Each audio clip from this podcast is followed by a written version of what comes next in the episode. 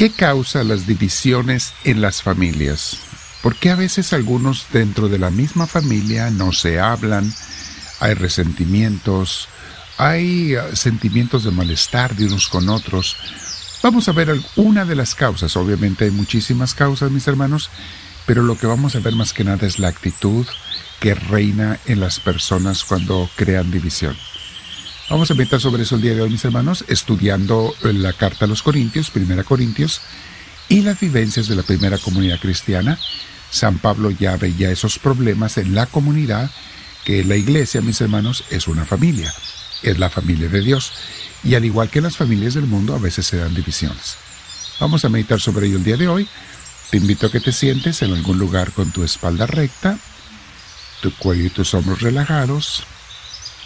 Invita al Espíritu de Dios a venir a ti. Dile Espíritu Santo, lléname de tu presencia y de tu gracia. Lléname de tu luz y de tu paz. Y que todo lo que yo diga, haga, piense en este día, y claro, en esta clase y en la oración que haré enseguida, que todo sea inspirado por ti. Bendito seas Espíritu de Dios. Te doy la gloria que te mereces, diciéndote con mis hermanos que estamos en muchos lugares, te decimos gloria al Padre, gloria al Hijo y gloria al Espíritu Santo, como era en un principio, sea ahora y siempre, por los siglos de los siglos. Amén. Bien, mis hermanos. Vamos a continuar en la carta a los Corintios. Vimos el saludo de San Pablo a esta comunidad que él había formado y que le había dejado. Cuatro años después les manda esta carta en contestación a una que donde ellos hacían preguntas. Y bueno, después del saludo vienen también las enseñanzas, las correcciones, porque todo buen guía espiritual debe no solamente de enseñar, sino también de corregir. Acuérdese que el profeta de Dios tiene doble trabajo es anunciar y denunciar. Todo profeta, hombre o mujer que Dios haya llamado para el ministerio, será en la iglesia, eh, tiene el trabajo de anunciar que la palabra de Dios, claro, las enseñanzas de Dios, y denunciar lo que está mal. Y sí, mis hermanos, a veces parte del denunciar es corregir, a veces regañar, si es necesario, pero todos tenemos que entender el profeta mismo ha pasado por muchas correcciones que Dios le ha hecho directa o a través de otras personas. Bien, vamos a ver qué es lo que San Pablo nos dice hoy y nos enseña con esta comunidad Primera Corintios. Antes, ya sabes, te invito a que te sientes con la espalda recta. Vamos a hacerlo una vez más. Respira profundo. Invita al Espíritu Santo una vez más. Nada perdemos con estar en la paz de Dios. Recibe el Espíritu de Dios, abrázalo, invítalo como lo hicimos en la oración. Bendito seas, Señor Dios nuestro. Vamos a leer 1 Corintios capítulo 1, versículo 10 y siguientes.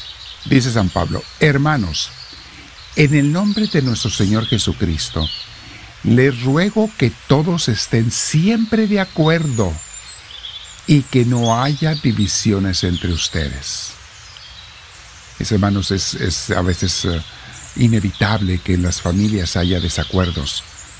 Lo que no debe de haber es divisiones. Desacuerdos es normal, pero cuando se sanan, eh, no se crean las divisiones. Ahora, en los desacuerdos nunca tienen que terminar en un completo acuerdo. Por ejemplo, a uno le gusta la pared verde, al otro le gusta la pared roja. Y hay un desacuerdo sobre cómo la van a pintar Muchas veces conviene que uno ceda o el otro, no necesariamente estarán de acuerdo los dos, pero a veces cediendo o pidiendo el consejo de otra persona, se mantiene la unidad. Y es lo que San Pablo quiere entre ellos, que no haya divisiones entre ustedes. En una buena iglesia, mis hermanos, el sacerdote, el ministro, encargado de la comunidad, tiene que estar buscando que siempre haya unidad y corregir los errores, especialmente de las personas que quieren sembrar divisiones. Porque hay gente muy mundana que llega a las iglesias que de repente está sembrando divisiones. San Pablo sigue diciendo, vivan en armonía, pensando y sintiendo de la misma manera. Tú podrás decir, bueno, pero ¿cómo vamos a pensar de la misma manera si cada quien tiene pensamientos diferentes? ¿Sabe dónde, ¿Saben dónde unificamos los, los pensamientos, mis hermanos? Cuando conocemos a Cristo y nos sometemos a Cristo. Porque empezamos a pensar como Cristo. Muchas de las divisiones se dan porque la gente no piensa como Jesús. O solamente uno sí y el otro no. Y allí hay divisiones en esa familia, en ese hogar, en esa iglesia. San Pablo quiere que vivamos en armonía, pensando y sintiendo de la misma manera. ¿Cómo vamos a sentir de la misma manera? Igual, teniendo los sentimientos de Dios, que son sentimientos de amor. El amor, mis hermanos, eh, ya les he dicho muchas veces, no es sentir bonito por el otro, es una decisión. En este caso estamos hablando de tomar la decisión para tener los mismos sentimientos unidos en Cristo. Sigue explicando San Pablo, dice, ¿por qué les dijo esto? Digo esto, hermanos míos, porque he sabido por los de la familia de Chloe que hay discordias entre ustedes. Así es, mis hermanos, había discordias en esta familia de iglesia. Quiero decir que algunos de ustedes afirman, yo soy de Pablo, otros yo soy de Apolo, otros yo soy de Pedro, Cefas, y otros, yo soy de Cristo.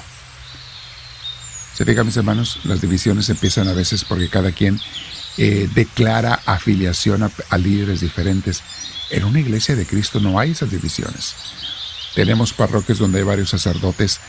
No puedes decir yo soy de este padre y aquellos son del otro y el otro. Todos somos de Cristo, mis hermanos.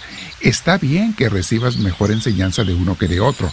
Está bien que prefieras las enseñanzas de uno o del otro pero no que se creen divisiones, porque todos estamos unidos en Cristo, y es lo que San Pablo está diciendo. Leo el versículo 13. ¿Acaso Cristo está dividido? ¿Fue crucificado Pablo en favor de ustedes? ¿O fueron ustedes bautizados en el nombre de Pablo?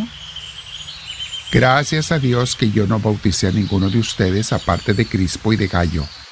Así nadie puede decir que fue bautizado en mi nombre.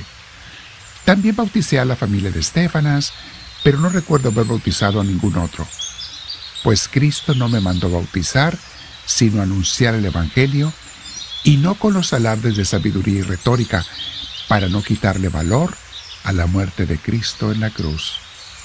Palabra de Dios.